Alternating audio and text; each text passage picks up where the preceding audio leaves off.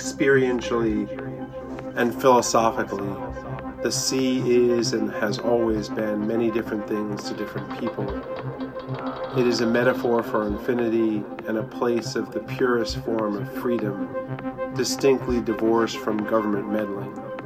An escape for some, the sea is also a prison for others, full of devouring storms, doomed expeditions, shipwrecked sailors, and maniacal hunters.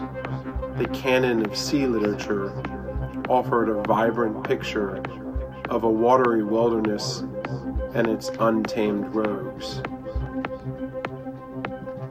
There are few remaining frontiers on our planet. Perhaps the wildest and least understood are the world's oceans.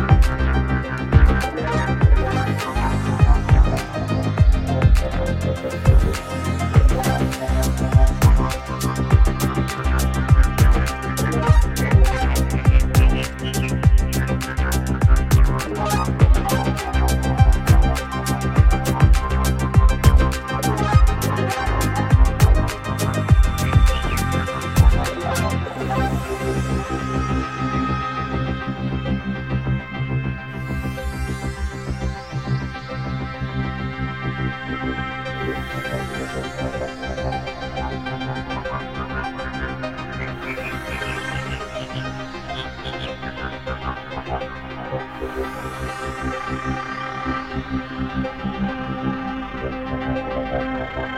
you.